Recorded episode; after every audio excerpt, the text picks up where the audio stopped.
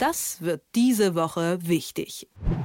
Lange Zeit international zu wenig ernst genommen, wird Afrika immer wichtiger. Vor allem afrikanische Demokratien wie Nigeria können für Deutschland wichtige Partner werden, wenn man ihnen denn auf Augenhöhe begegnet, findet Stefan Kastorf, der Herausgeber des Tagesspiegels, und mit ihm spreche ich jetzt darüber. Schönen guten Morgen. Ja, guten Morgen nach Leipzig. Welches Interesse hat denn Deutschland an Partnerschaften in Afrika?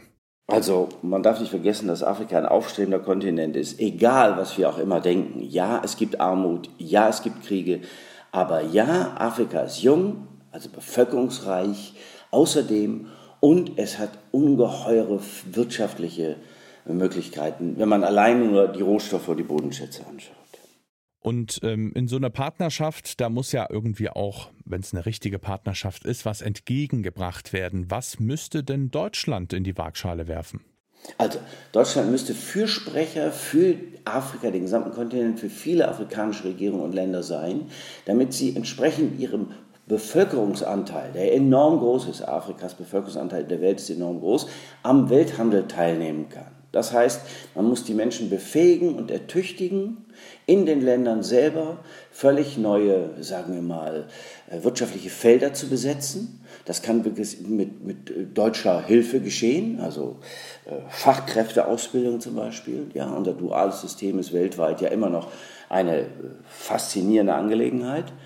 Und dann kann man hoffen, wenn man das großzügig als Partner auch unterstützt, durchaus auch finanziell, dass man dann gemeinschaftlich in die Zukunft aufbricht. Das klingt, das klingt so äh, grenzromantisch, ist es aber nicht. Denn Afrika, wie gesagt, ist ein großer, ein interessanter und ein von uns über die Jahre nicht ausreichend beleuchteter Kontinent. Wer das übrigens immer gesagt hat, war der vormalige Bundespräsident Horst Köhler. Das möchte ich an dieser Stelle mal ausdrücklich gewürdigt haben, der ehemals IWF-Chef war, also des Internationalen Währungsfonds, und der hat immer gesagt, wir müssten ganz unbedingt auf Afrika achten. Also ich äh, höre da so ein bisschen raus, dass man in der Vergangenheit das doch äh, sträflich auch vernachlässigt hat, auch von deutscher Seite. Ja, allerdings. Also es wurde immer mal wieder gesagt, wir müssten zusammenarbeiten. Es gab auch immer mal wieder Besuche, aber jetzt drei Besuche von drei hochmögenden deutschen PolitikerInnen, also von der Bundesinnenministerin in Marokko, andere Teile Afrikas, dann von Bundeskanzler Olaf Scholz in Westafrika und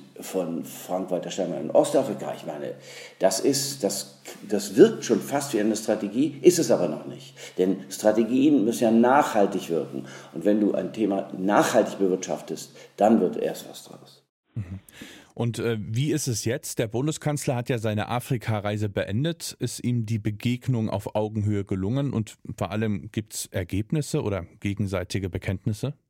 Also ich glaube schon, dass es schon, dass es wichtig ist, anzuerkennen und mit, mit, Respekt zu sehen, wie sich Afrika entwickelt. Nehmen wir doch nur mal, wirklich, also nehmen wir nur mal Nigeria.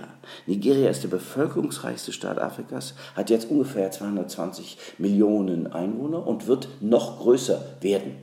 Es wird noch größer werden. Also in wenigen Jahrzehnten hat Nigeria alleine so viel wie alle in Europa lebenden Menschen. Das muss man sich mal vorstellen. Also das ist schon mal bevölkerungsreich. Außerdem hat es nicht nur Öl, und das liefert es auch, sondern soll in großem Umfang Erdgas nach Deutschland liefern, damit Deutschland sich unabhängig von anderen macht. Dafür musst du aber eben auch was liefern. Da musst du Geld und nicht nur Zuwendung, äh, Zuneigung, sondern Zuwendung liefern. Du musst bereit sein, tatsächlich was zur Entwicklung des Landes beizutragen, also als Handelspartner. Das muss fassbar sein. Und deswegen war übrigens in der Delegation des Bundeskanzlers ein großer Wirtschaftsanteil. Viele, viele Unternehmen hatten sich da eingeloggt, will ich mal sagen. Also die Branchen sind ja interessant. Es ist Energie, es ist Logistik. Ähm, und äh, da, also ich denke, dass man da auch Stahl, da kann man übrigens was machen. Denke ich. Nun ist es ja so, dass ähm, China ein großer ja, Konkurrent, ist das das richtige Wort, also ein großer Mitbewerber um die Gunst äh, afrikanischer Staaten ist. Kann man da überhaupt noch mithalten? Kann man da aufholen oder ist China da doch schon deutlich, deutlich weiter als Deutschland? Ja, China ist deutlich, deutlich weiter, das ist wohl so, aber nichts zu tun ist keine Option, würde ich mal meinen. Übrigens auch deshalb nicht, das muss man sagen, wenn der Bundeskanzler tatsächlich Recht behalten will mit, wir müssen in großem Stil abschieben, dann müssen wir tatsächlich auch mit Nigeria, mit afrikanischen Staaten, aber besonders mit Nigeria, äh, ein Einvernehmen herstellen, denn wir haben 14.000 ausreisepflichtige Nigerianer in Deutschland, die zu 12.000 keinen Pass besitzen. Da musst du mit Nigeria reden, denn die kommen gar nicht zurück, weil sie keinen Pass haben. Da sagt Nigeria, nö, das tut uns leid, die haben keinen Pass, können leider nicht mehr einreisen, nicht mehr zurückreisen, die können wir nicht zurücknehmen. Da muss man Lösungen finden. Wenn man bei der Migration Lösungen finden will, auch da gebietet es der Respekt, was anzubieten. Nicht einfach nur zu sagen, so hier, das sind jetzt Euro und die haben keinen Grund hier zu bleiben, wir haben keine Möglichkeiten, sie hier zu behalten, also nehmt sie zurück. Nein, so einfach ist es nicht. Und äh, das gebietet auch die politische Klugheit.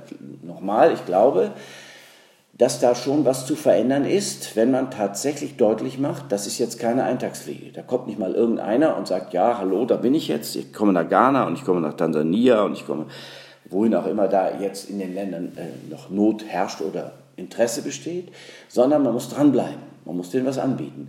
Die Entwicklungsministerin, die ist da, glaube ich, auf dem richtigen Pfad und die wird da auch äh, ja, durchaus äh, sehr ernst genommen. In Niger anderswo äh, wird sie auch schon als europäische Stimme verstanden. Das ist ein Kompliment. Zeigt, dass da jemand mit, ja, also Svenja Schulze, mit Verstand und auch mit äh, längerem Atem angeht. Die Einschätzung von Stefan Kastorf, dem Herausgeber des Tagesspiegels. Vielen Dank. Gerne. Das wird diese Woche wichtig.